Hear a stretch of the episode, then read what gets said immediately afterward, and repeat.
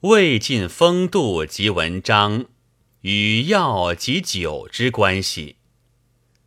九月间在广州下期学术演讲会讲。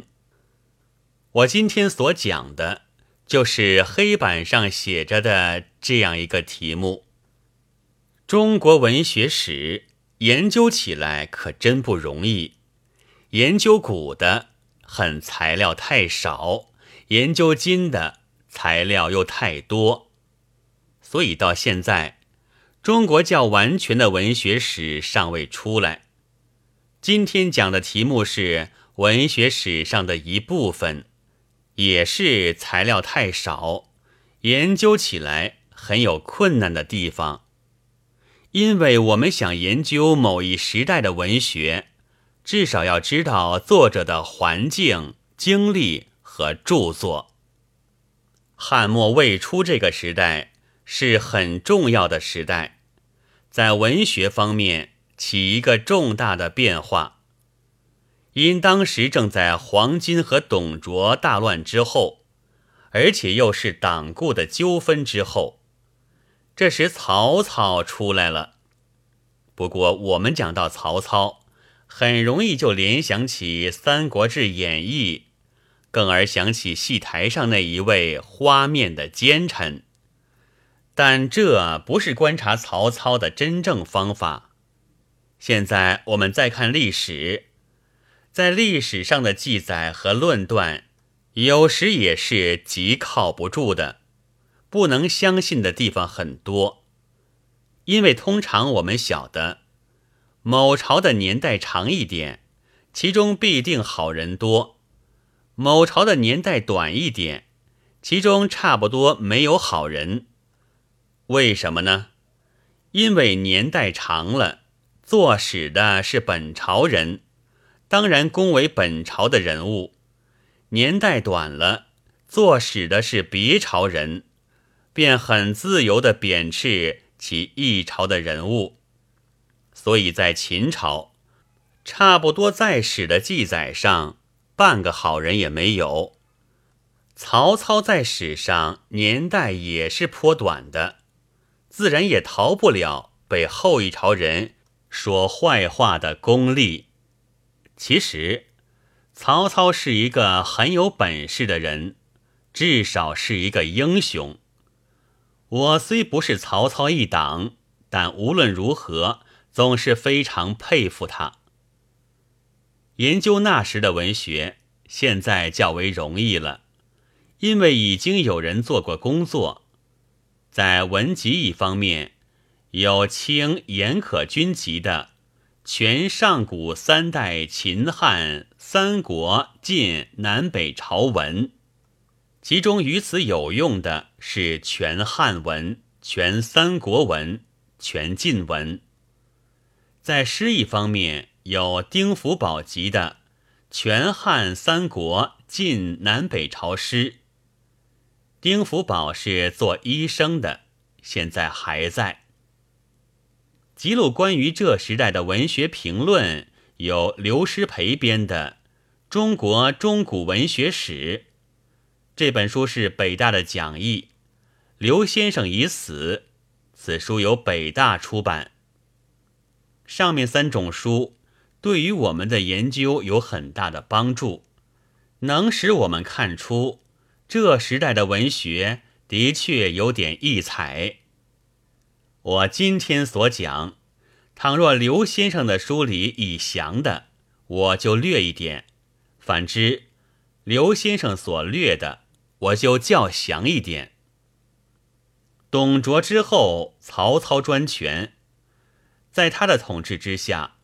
第一个特色便是上刑名，他的立法是很严的，因为当大乱之后，大家都想做皇帝，大家都想叛乱，故曹操不能不如此。曹操曾自己说过：“倘无我，不知有多少人称王称帝。”这句话他倒并没有说谎，因此之故。影响到文章方面，成了清俊的风格。就是文章要简约严明的意思。此外，还有一个特点，就是上通脱。他为什么要上通脱呢？自然也与当时的风气有莫大的关系。因为在党锢之祸以前，凡党中人都自命清流，不过讲清讲的太过，变成固执。所以在汉末，清流的举动有时便非常可笑了。比方有一个有名的人，普通的人去拜访他，先要说几句话，倘这几句话说的不对，往往会遭倨傲的待遇，叫他坐到屋外去，甚而至于拒绝不见。又如有一个人。他和他的姐夫是不对的。有一回，他到姐姐那里去吃饭之后，便要将饭钱算回给姐姐。他不肯要，他就于出门之后把那些钱扔在街上，算是付过了。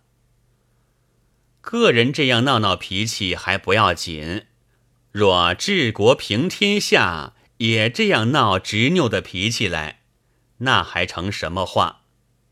所以深知此弊的曹操要起来反对这种习气，力倡通脱。通脱即随便之意。这种提倡影响到文坛，便产生多量想说什么便说什么的文章。更因思想通脱之后，废除固执，遂能充分容纳异端。和外来的思想，故孔教以外的思想远远引入。总括起来，我们可以说汉末未出的文章是清俊通脱，在曹操本身也是一个改造文章的祖师。可惜他的文章传得很少，他胆子很大，文章从通脱得利不少。做文章时又没有顾忌，想写的便写出来。所以曹操征求人才时也是这样说：不忠不孝不要紧，只要有才便可以。这又是别人所不敢说的。曹操作诗，竟说是郑康成行酒，伏地气绝。他引出离当时不久的事实，这也是别人所不敢用的。还有一样，比方人死时常常写点遗令，这是名人的一件极时髦的事。当时的遗令本有一定的格式，且多言身后当葬于何处何处，或葬于某某名人的墓旁。操读不然，他的遗令不但没有依着格式，内容竟讲到遗下的衣服和妓女怎样处置等问题。陆机虽然评曰遗臣谤于后王，然而我想他无论如何是一个精明人，他自己能做文章，又有手段。把天下的方士文士统统搜罗起来，省得他们跑在外面给他捣乱，所以他帷幄里面方士文士就特别的多。孝文帝曹丕以长子而成父业，篡汉而及帝位，他也是喜欢文章的。其弟曹植。还有明帝曹睿，都是喜欢文章的。不过到那个时候，与通脱之外，更加上华丽。批注有《典论》，现已失散无全本。那里面说：“诗赋欲立，文以气为主。”《典论》的零零碎碎，在唐宋类书中。一篇整的论文，在文选中可以看见。后来有一般人很不以他的见解为然，他说：“师父不必欲教训，反对当时那些欲训勉于师父的见解。用近代的文学眼光看来，曹丕的一个时代可说是文学的自觉时代，或如近代所说，是为艺术而艺术的一派。所以曹丕做的师父很好，更因他以气为主。”故于华丽以外加上壮大，归纳起来，汉末未出的文章，可说是清俊通脱、华丽壮大。在文学的意见上，曹丕和曹植表面上似乎是不同的。曹丕说：“文章事可以留名声于千载。”但子建却说：“文章小道不足论的。”据我的意见，子建大概是唯心之论。这里有两个原因：第一，子建的文章做得好，一个人大概总是不满意自己所做，而羡慕他人所为的。他的文章已经做得好，于是。他便敢说文章是小道。第二，子建活动的目标在于政治方面，政治方面不甚得志，虽说文章是无用了。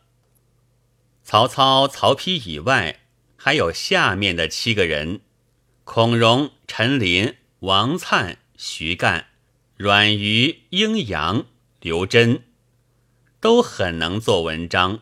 后来称为建安七子。七人的文章很少流传，现在我们很难判断，但大概都不外是慷慨华丽吧。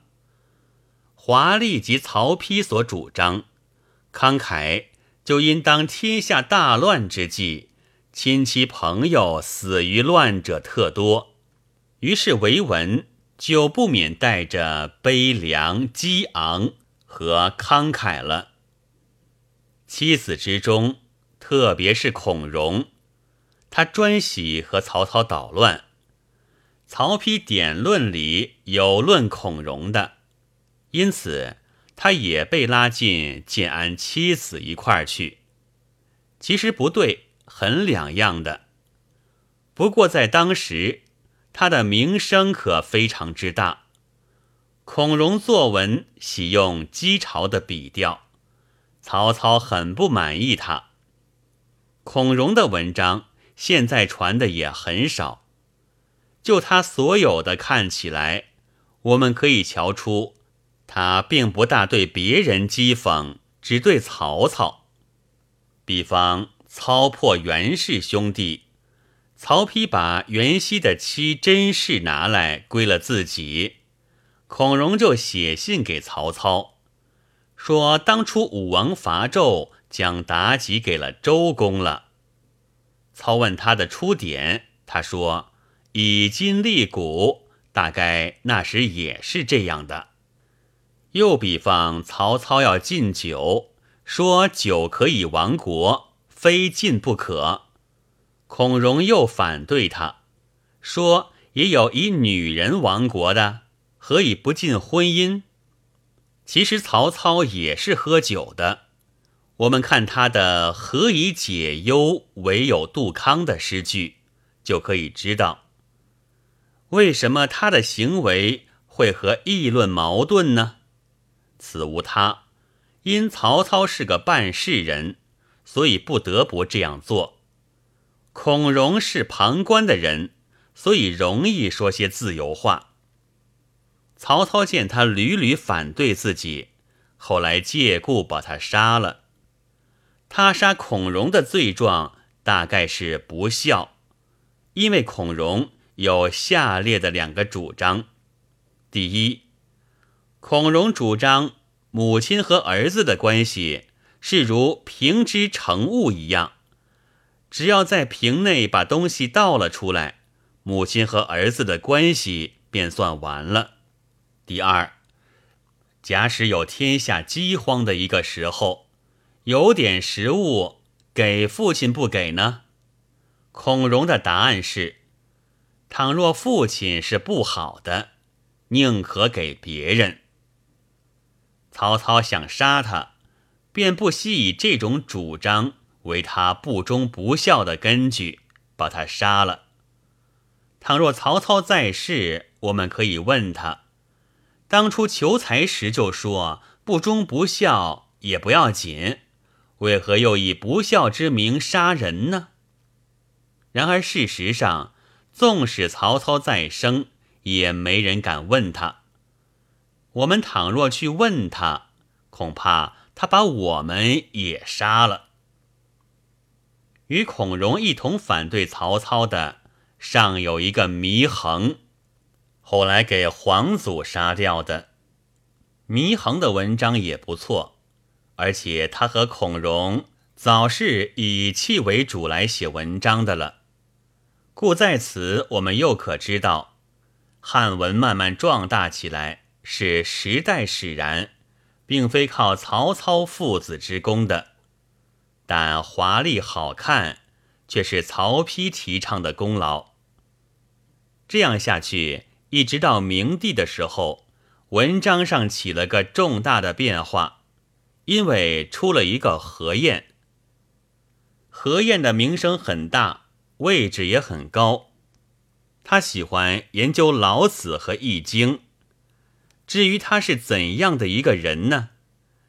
那真相现在可很难知道，很难调查，因为他是曹氏一派的人，司马氏很讨厌他，所以他们的记载对何晏大不满，因此产生许多传说。有人说何晏的脸上是茶粉的，又有人说他本来生的白。不是茶粉的，但究竟何晏茶粉不茶粉呢？我也不知道。但何晏有两件事我们是知道的：第一，他喜欢空谈，是空谈的祖师；第二，他喜欢吃药，是吃药的祖师。此外，他也喜欢谈明理。他身子不好，因此不能不服药。他吃的不是寻常的药，是一种名叫五石散的药。五石散是一种毒药，是何晏吃开头的。汉时大家还不敢吃，何晏或者将药方略加改变，便吃开头了。五石散的基本大概是五样药：石钟乳、石硫黄、白石英。紫石英、赤石脂，另外怕还配点别样的药，但现在也不必细细研究它。我想各位都是不想吃它的。从书上看起来，这种药是很好的，人吃了能转弱为强，因此之故，何晏有钱，他吃起来了，大家也跟着吃。那时五石散的流毒，就同清末的鸦片的流毒差不多。看吃药与否，已分阔气与否的。现在由隋朝元方做的《诸病源候论》的里面，可以看到一些。据此书，可知吃这药是非常麻烦的，穷人不能吃，假使吃了之后。一不小心就会毒死。先吃下去的时候倒不怎么地，后来药的效验既显，名曰散发。倘若没有散发，就有弊而无利。因此吃了之后不能休息，非走路不可。因走路才能散发，所以走路名曰行散。比方我们看六朝人的诗，有云“至城东行散”，就是此意。后来作诗的人不知其故，以为行散即不行之意，所以不服药也以行散二字入诗，这是很笑话的。走了之后，全身发烧，发烧之后又发冷。普通发冷宜多穿衣，吃热的东西；但吃药后的发冷刚刚要相反，衣少冷食，以冷水浇身。倘穿衣多而食热物，那就非死不可。因此五石散亦名寒食散，只有一样不必吃冷的，就是酒。吃了散以后。衣服要脱掉，用冷水浇身，吃冷东西，饮热酒。这样看起来，五石散吃的人多，穿厚衣的人就少。比方在广东提倡，一年以后穿西装的人就没有了，因为皮肤发烧之故，不能穿窄衣。为预防皮肤被衣服擦伤。就非穿宽大的衣服不可。现在有许多人以为晋人轻裘缓带宽衣，在当时是人们高义的表现，其实不知他们是吃药的缘故。一般名人都吃药，穿的衣服都宽大，于是不吃药的也跟着名人把衣服宽大起来了。还有。吃药之后，因皮肤易于磨破，穿鞋也不方便，故不穿鞋袜而穿屐。所以，我们看晋人的画像或那时的文章，见他衣服宽大，不鞋而屐，以为他一定是很舒服、很飘逸的了。其实他心里都是很苦的，更因皮肤易破。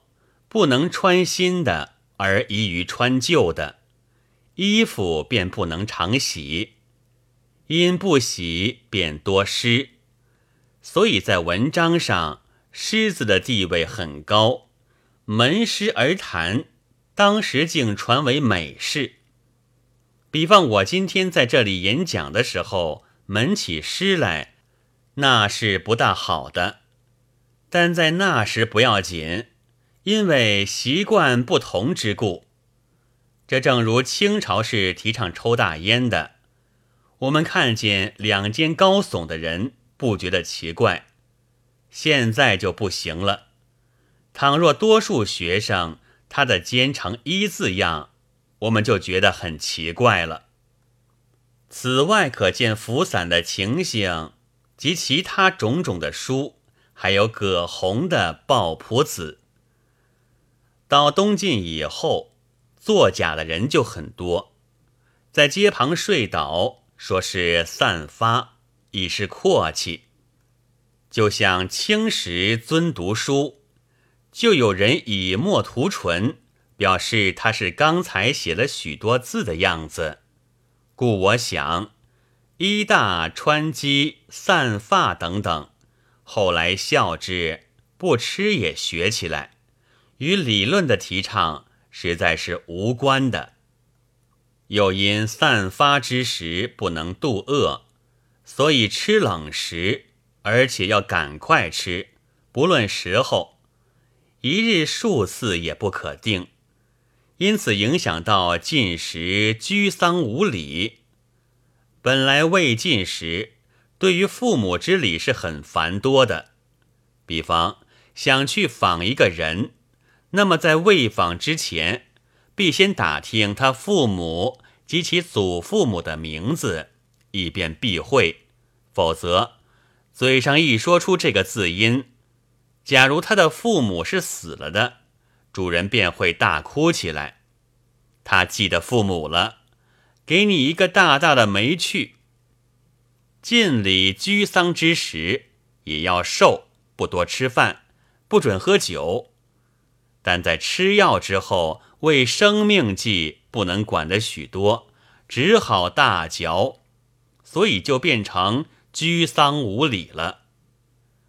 居丧之际，饮酒食肉，由阔人名流唱之，万民皆从之。因为这个缘故，社会上遂尊称这样的人叫做名士派。吃散发源于何晏，和他同治的有王弼和夏侯玄两个人，与晏同为服药的祖师。有他三人提倡，有多人跟着走。他们三人多是会做文章，除了夏侯玄的作品流传不多外，王和二人现在我们尚能看到他们的文章。他们都是生于正史的，所以又名曰正史名士。但这种习惯的末流，是只会吃药，或竟假装吃药，而不会做文章。东晋以后，不做文章而留为清谈，由《世说新语》一书里可以看到，此中空论多而文章少。比较他们三个差得远了。三人中，王弼二十余岁便死了，夏侯何二人皆为司马懿所杀。因为他二人同曹操有关系，非死不可。由曹操之杀孔融，也是借不孝做罪名的。二人死后。论者多因其与魏有关而骂他，其实何晏值得骂的，就是因为他是吃药的发起人。这种服散的风气，魏晋直到隋唐还存在着，因为唐时还有解散方，即解五十散的药方，可以证明还有人吃。不过少点罢了。唐以后就没有人吃，其原因尚未详，大概因其弊多利少，和鸦片一样吧。晋名人皇甫谧作一书曰《高士传》，我们以为他很高超，但他是服散的。曾有一篇文章自说吃散之苦。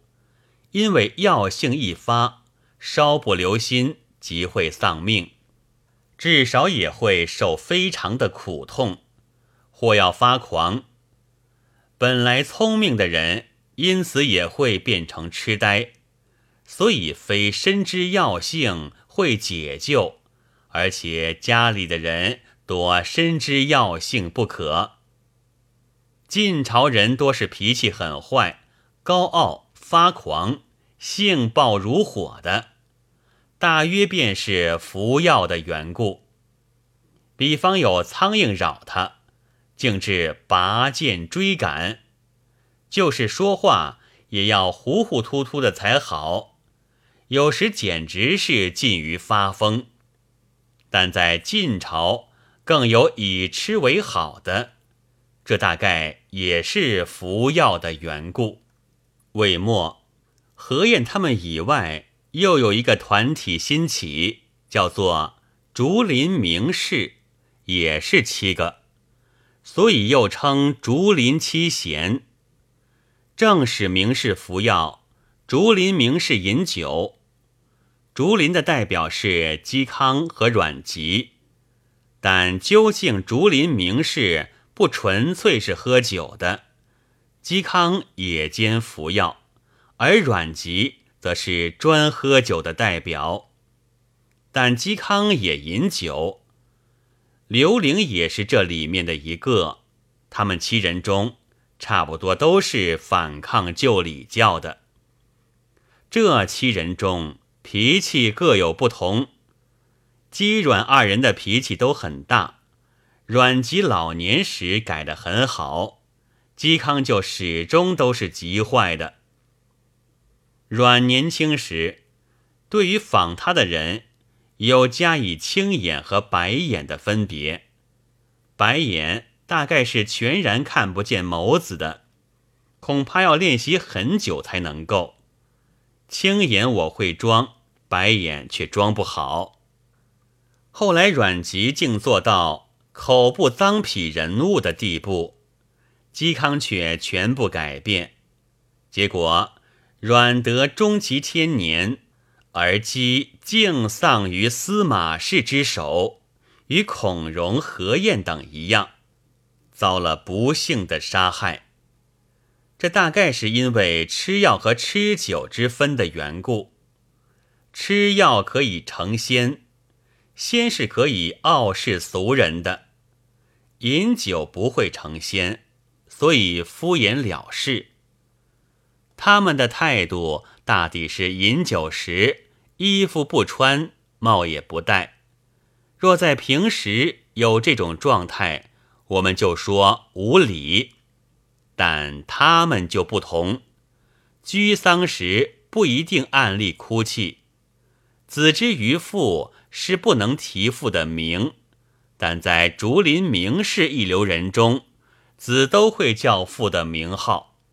就传下来的礼教，竹林名士是不承认的。即如刘伶，他曾做过一篇《九德颂》，谁都知道他是不承认世界上。从前规定的道理的，曾经有这样的事。有一次有客见他，他不穿衣服，人责问他，他答人说：“天地是我的房屋，房屋就是我的衣服，你们为什么进我的裤子中来？”至于阮籍，就更甚了，他连上下古今也不承认。在《大人先生传》里有说：“天地解析，六合开；星辰陨兮，日月颓。我腾而上，江河怀。”他的意思是，天地神仙都是无意义，一切都不要。所以他觉得世上的道理不必争，神仙也不足信。既然一切都是虚无，所以他便沉湎于酒了。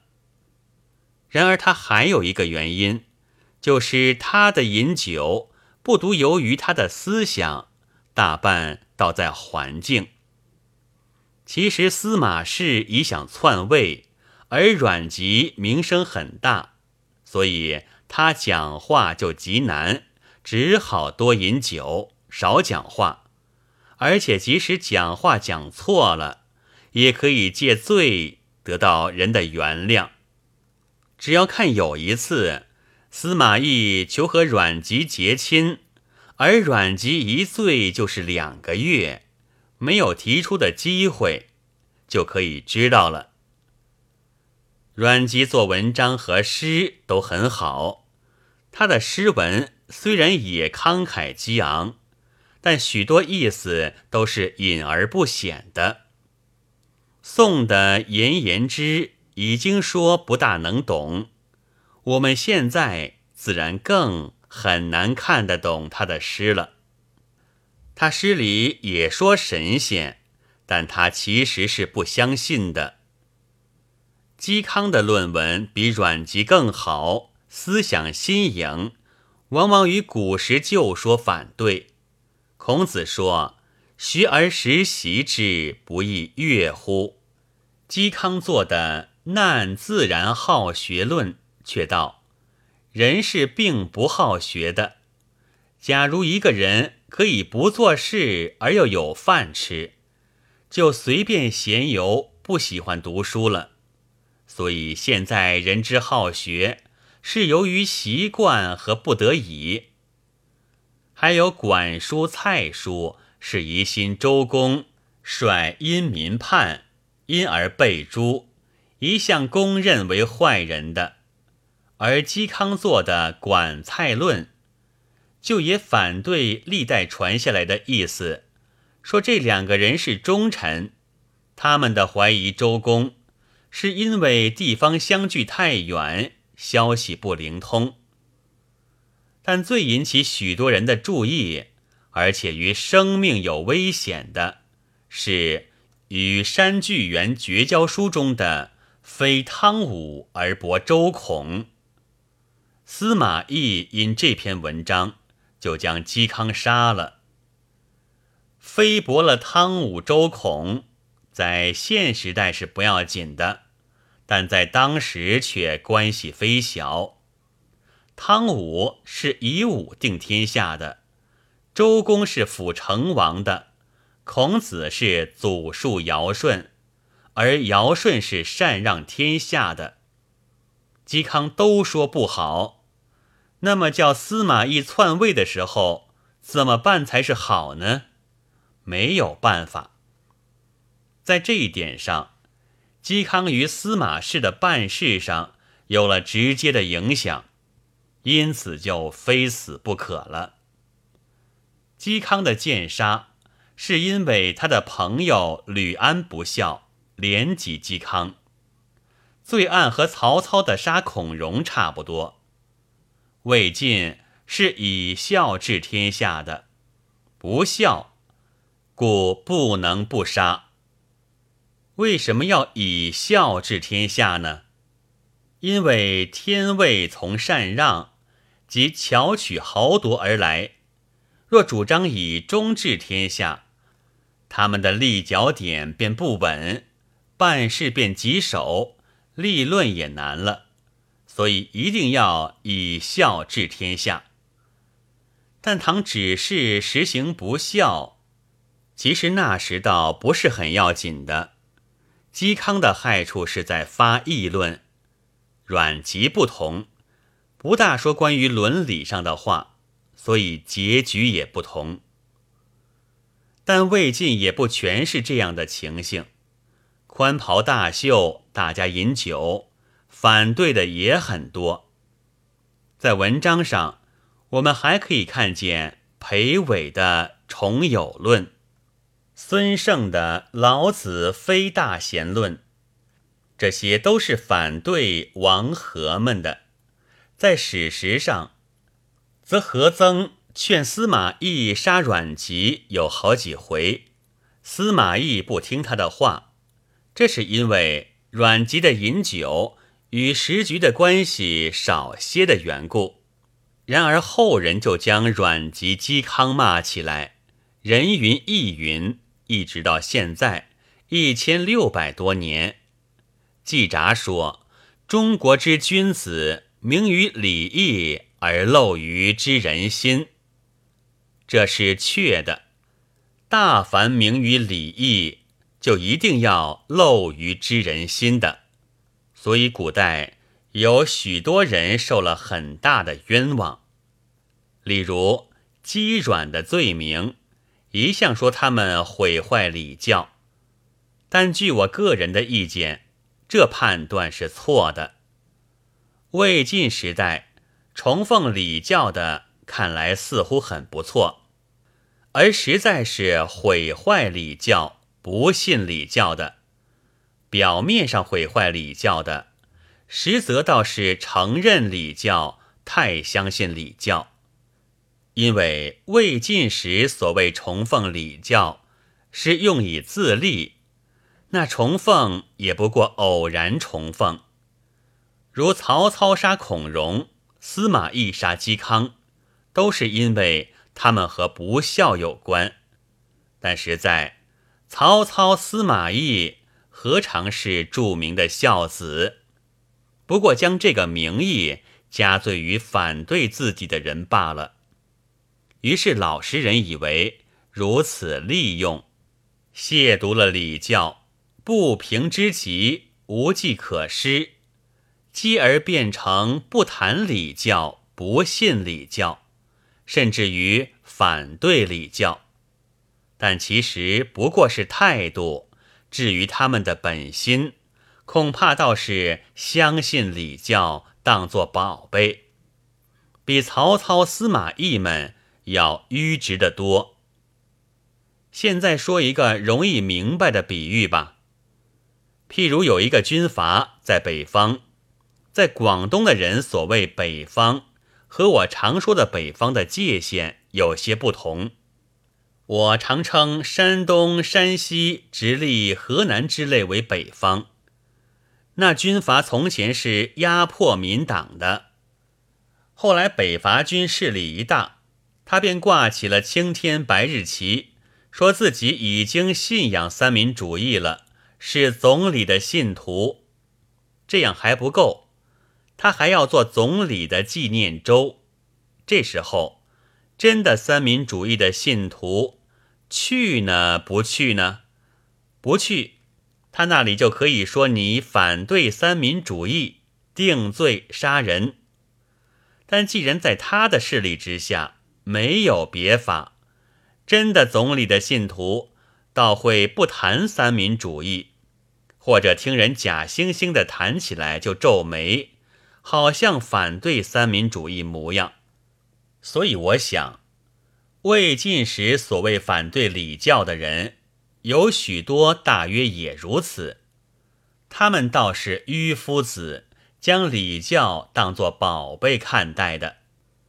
还有一个实证：凡人们的言论、思想、行为，倘若自己以为不错的，就愿意天下的别人、自己的朋友都这样做。但嵇康、阮籍不这样，不愿意别人来模仿他。竹林七贤中有阮咸，是阮籍的侄子，一样的饮酒。阮籍的儿子阮浑也愿加入时，阮籍却道不必加入，吾家已有阿贤在，够了。假若阮籍自以为行为是对的，就不当拒绝他的儿子，而阮籍却拒绝自己的儿子。可知阮籍并不以他自己的办法为然。至于嵇康，一看他的绝交书就知道他的态度很骄傲的。有一次他在家打铁，他的性情是很喜欢打铁的。钟会来看他了，他只打铁不理钟会。钟会没有意味，只得走了。其实嵇康就问他：“何所闻而来？何所见而去？”钟会答道：“闻所闻而来，见所见而去。”这也是嵇康杀身的一条祸根。但我看他做给他儿子看的家戒。当嵇康被杀时，其子方十岁，算来。当他做这篇文章的时候，他的儿子是未满十岁的，就觉得宛然是两个人。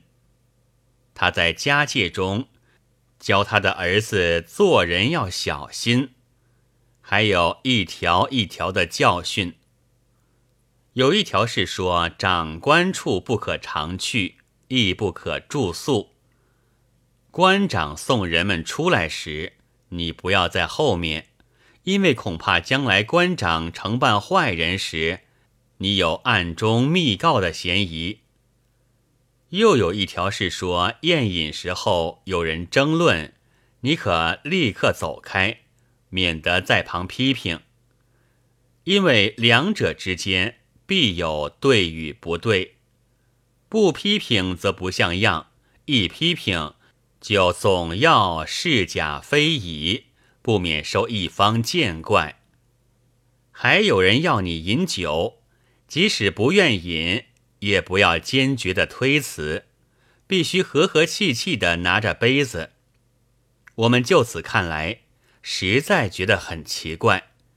嵇康是那样高傲的人，而他教子就要他这样庸碌，因此我们知道，嵇康自己。对于他自己的举动也是不满足的，所以批评一个人的言行实在难。社会上对于儿子不像父亲称为不孝，以为是坏事，殊不知世上正有不愿意他的儿子像自己的父亲嘞。试看阮籍、嵇康就是如此。这是因为他们生于乱世，不得已才有这样的行为，并非他们的本态。但有于此可见，魏晋的破坏礼教者，实在是相信礼教到固执之极的。不过，何晏、王弼、阮籍、嵇康之流，因为他们的名位大，一般的人们就学起来，而所学的无非是表面，他们实在的内心却不知道。因为只学他们的皮毛，于是社会上便很多了没意思的空谈和饮酒。许多人只会无端的空谈和饮酒，无力办事。也就影响到政治上，弄得玩空城计，毫无实际了。在文学上也这样，嵇康、阮籍的纵酒是也能做文章的。后来到东晋，空谈和饮酒的遗风还在，而万言的大文如嵇阮之作却没有了。刘勰说。嵇康诗心以浅论，阮籍史气以命诗。这诗心和史气，便是魏末进出的文章的特色。正史名士和竹林名士的精神灭后，敢于诗心史气的作家也没有了。到东晋，风气变了。社会思想平静得多，各处都加入了佛教的思想。在至晋末，乱也看惯了，窜也看惯了，文章便更和平。代表平和的文章的人有陶潜，他的态度是随便饮酒起食，高兴的时候就谈论和做文章。无尤无怨，所以现在有人称他为田园诗人，是个非常和平的田园诗人。他的态度是不容易学的，他非常之穷，而心里很平静。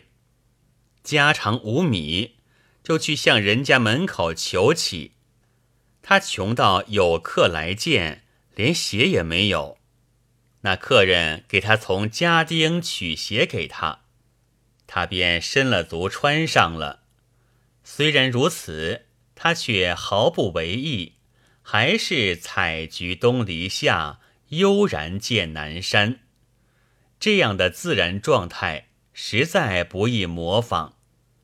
他穷到衣服也破烂不堪，而还在东篱下采菊，偶然抬起头来。悠然地见了南山，这是何等自然！现在有钱的人住在租界里，雇花匠种数十盆菊花，便作诗，叫做“秋日赏菊，笑陶彭泽体”，自以为合于渊明的高致，我觉得不大像。陶潜只在晋末。是和孔融于汉末与嵇康于魏末略同，又是将近一代的时候，但他没有什么慷慨激昂的表示，于是便博得田园诗人的名称。但《陶集》里有《数九》一篇，是说当时政治的，这样看来，可见他于世事。也并没有遗忘和冷淡，不过他的态度比嵇康、阮籍自然的多，不至于招人注意罢了。还有一个原因，先已说过，是习惯。因为当时饮酒的风气相沿下来，人见了也不觉得奇怪，而且汉魏晋相沿，时代不远。变迁极多，既经见惯，就没有大感触。陶潜之比孔融、嵇康和平，是当然的。例如看北朝的墓志，官位升进，往往详细写着。再仔细一看，他是已经经历过两三个朝代了，但当时。似乎并不为奇。据我的意思，即使是从前的人，那诗文完全超于政治的所谓田园诗人、山林诗人是没有的，完全超出于人间世的也是没有的。既然是超出于世，则当然连诗文也没有。诗文也是人事，既有诗，就可以知道于世事未能忘情。譬如墨子兼爱，杨子为我，墨子当然要著书，杨子就一定不著，这才是为我。因为若做出书来给别人看，便变成为人了。由此可知，陶潜总不能超于尘世，而且于朝政还是留心，也不能忘掉死。这是他诗文中时时提起的，用别一种看法研究起来，恐怕也会成一个和旧说不同的人物吧。自汉末至晋末文章的一部分的变化与药及酒之关系，据我所知的大概是这样，但我学识太少，没有详细的研究。在这样的热天和雨天，废去了诸位这许多时光，是很抱歉的。现在这个题目总算是讲完了。